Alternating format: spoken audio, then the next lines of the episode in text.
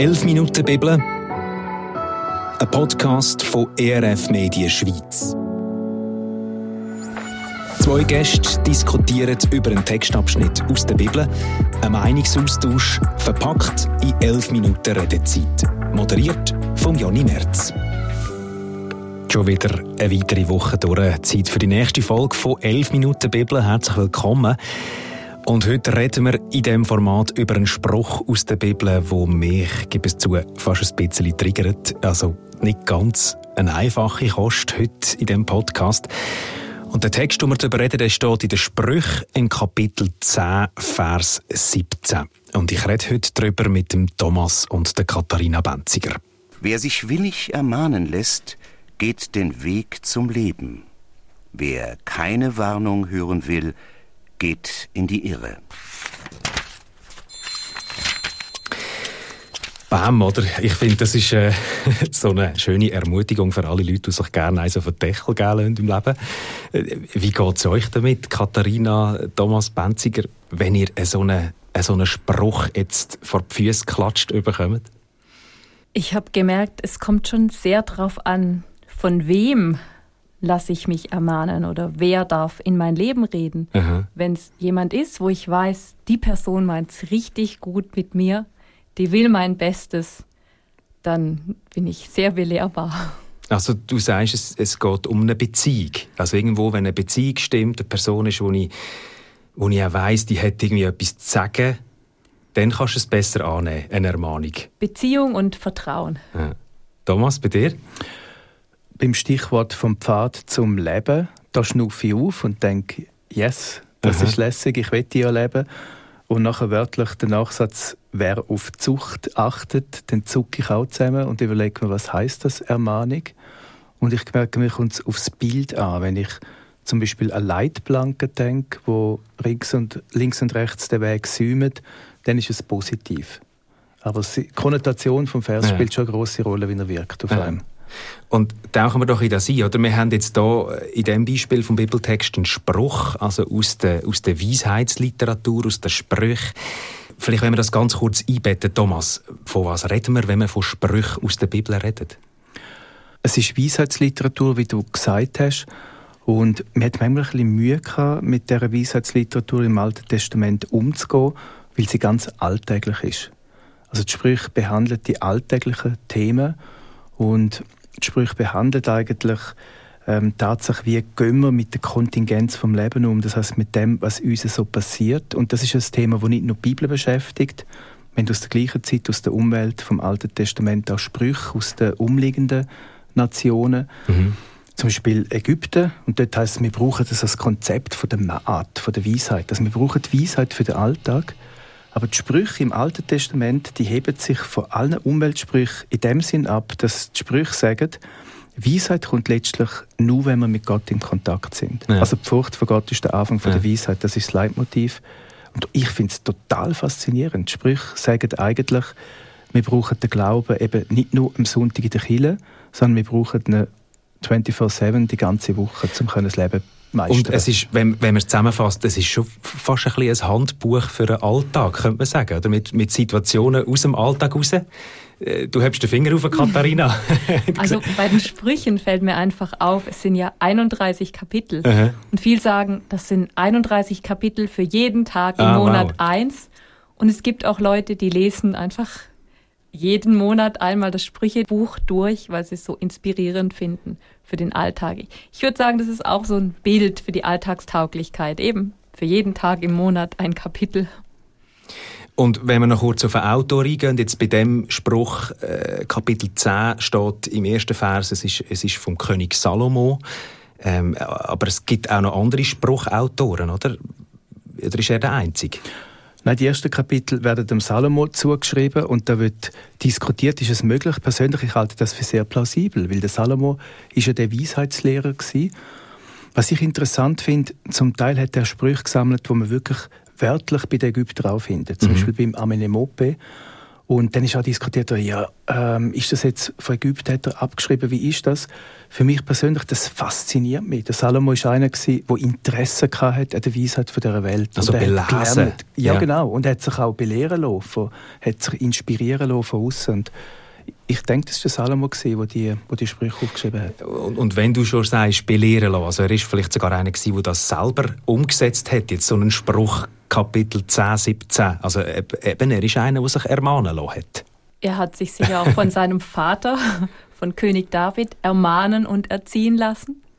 David hat ja nicht alle seine Söhne gleich gut erzogen, aber beim Salomo hat er sich dann schon ein bisschen mehr Mühe gegeben. Ja. Das ist auch die Ironie von der Geschichte, nicht, dass gerade der Salomo ähm, all mit, mit seinen zahlreichen Frauen, zum Teil sind das auch politische Allianzen gewesen, wo er eingegangen ist, am Schluss vom Leben ja schwierige Phasen hat. Das heißt, ausgerechnet er, der Weisheitslehrer, ähm, ist dann ein bisschen vom Weg abgekommen, hat eben die Leitplanke in seinem Leben nicht eingehalten. Mhm. Es ist, ja, es ist spannend, aber heißt doch letztlich, es langt nicht, um die Weisheit einfach erkennen, sondern sie muss tiefer ins Herz abrutschen, wir wollen sie auch umsetzen.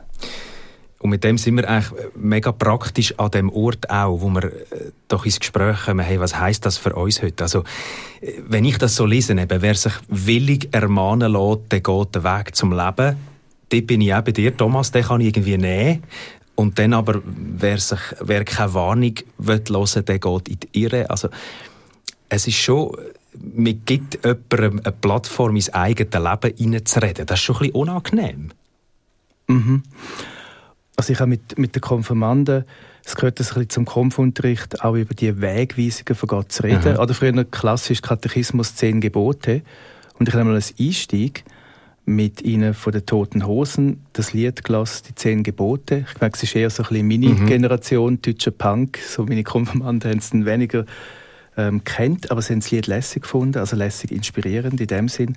Und sie beschreiben ja die zehn Gebote, quasi die Wegweisungen eben die, die Leitplanke und dann im Refrain heißt es immer, wenn ich du wäre, lieber Gott, und wenn du ich wärst, lieber Gott, glaubst du, ich wäre auch so streng mit dir? Das ist mhm. doch genau das Bild eben von dem Negativen. Jemand vermisst mir das Leben, jemand redet mir von außen rein, gibt mir Mahnung und, und verhindert, dass ich irgendwie in die Fülle vom Leben hineinkomme. Oder das meinst das wäre so ein das negative Bild? Ja, genau. Wir haben doch das Gefühl, also ihr könnt mir auch widersprechen, wir haben doch das Gefühl, wir haben doch das Leben selber im Griff, wir wissen, was richtig ist für uns und jetzt kommt da einer, wo mir irgendwie sagt, hey, äh, du gehst in die Irre, wenn du nicht auch irgendwie auf eine Warnung hörst. Mhm. ist nicht so populär. Aber es geht jetzt auch nicht nur um irgendwelche Warnungen oder Mahnungen, sondern eigentlich um Weisheit von Gott, mhm. die in unser Leben reingesprochen wird.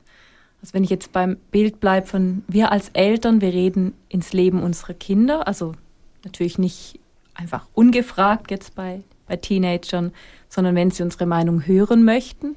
Und dann hören sie schon hin, wenn sie merken, es geht uns jetzt wirklich darum, dass sie in ihrem Leben ja den richtigen Platz finden oder ihre Begabungen einsetzen können oder rausfinden in dem Alter, wer sie wirklich sind dann hören sie hin, weil sie wissen, wir wollen eigentlich ihr Leben.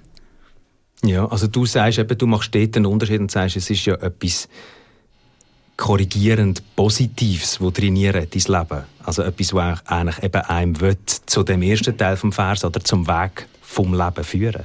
Genau, dieses Aufzeigen, da ist das Leben und nicht wir verbieten irgendwas Aha. oder es wird was abgeschnitten.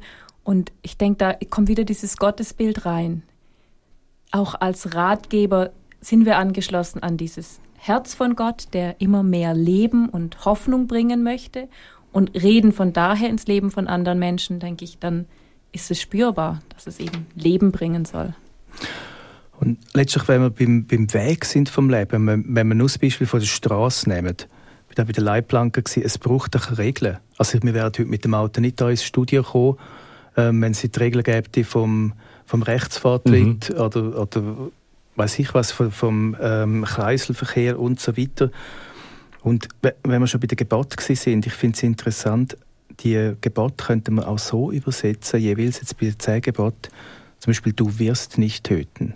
Nicht du sollst nicht, sondern du wirst nicht, ist die gleiche Form im Hebräischen. Mhm. Also wenn wir mit Gott zusammenleben, dann sind wir eben auf dem Weg, und ich glaube, Töten können wir es gut illustrieren, weil es ein krasses Beispiel ist. Wir sind ja nicht einfach als einzelne Individuen auf dem Planet, sondern es ist ein Kollektiv, es ist eine Gemeinschaft. Und wenn ich nur für mich schaue, ähm, dann nehme ich, eben wenn ich das Leben vom anderen nehme, und das mhm. ist ja nicht nur schon beim Mord, aber wenn ich den anderen nicht leben lasse, dann hat er keinen Raum zum Leben. Also es, es braucht letztlich Regeln auch zum Miteinanderleben, dass das Leben vom Einzelnen geschützt ist. Also es geht gar nicht anders, das Miteinander. Und es braucht in dem Innen ein, ein Ermahnen, ein Korrigieren, ein Aufeinanderschauen. Das ist wie, wie nicht, äh, also ist wie unumgänglich eigentlich im Kollektiv, ja?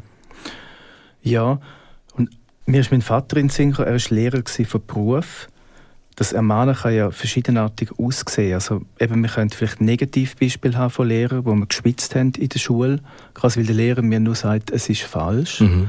und ähm, du hast versagt. Oder eben das Positive, dass, dass der Lehrer mir eben hilft. Und, also mein Vater war so ein Lehrer, der seinen Schülern auch geholfen hat, der sogar zu ihnen heimgegangen ist, in der Berufsschule oder im Betrieb und wo ihnen nicht nur etwas vermittelt hat, sondern mit ihnen den Weg gegangen ist. Aber dann ist das Bild, das man hat vom Lehrer und das Vertrauen wahnsinnig entscheidend. Oder? Da sind wir wieder bei dem, was du gesagt hast, Katharina. Es, ist, es hängt auch mit dem Gottesbild zusammen. Ah, was für, eine, für ein Bild habe ich von ihm? Mhm. Und wenn ich das Bild habe, er will grundsätzlich mein Leben. Ich meine, Jesus hat gesagt, ich bekomm, bin gekommen, dass sie Leben haben, und zwar Leben in der Fülle. Und wenn ich dieses Bild habe, er will mein Leben und er will, dass ich immer noch mehr Leben habe und noch mehr Hoffnung habe, und das ganz tief in mir drin ist, dieses Vertrauen, ja, ich glaube, dann passiert es automatisch, dass wir den Wunsch haben, unser Leben lang belehrbar zu sein und belehrbar zu bleiben. Und dann eben das, das willige Ermahnen irgendwo auch, auch annehmen, äh, wo der Vers uns mitgibt.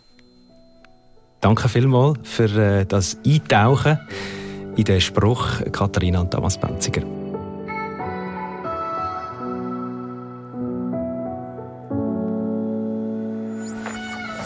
11 Minuten Bibel, ein Podcast produziert von ERF Media Schweiz.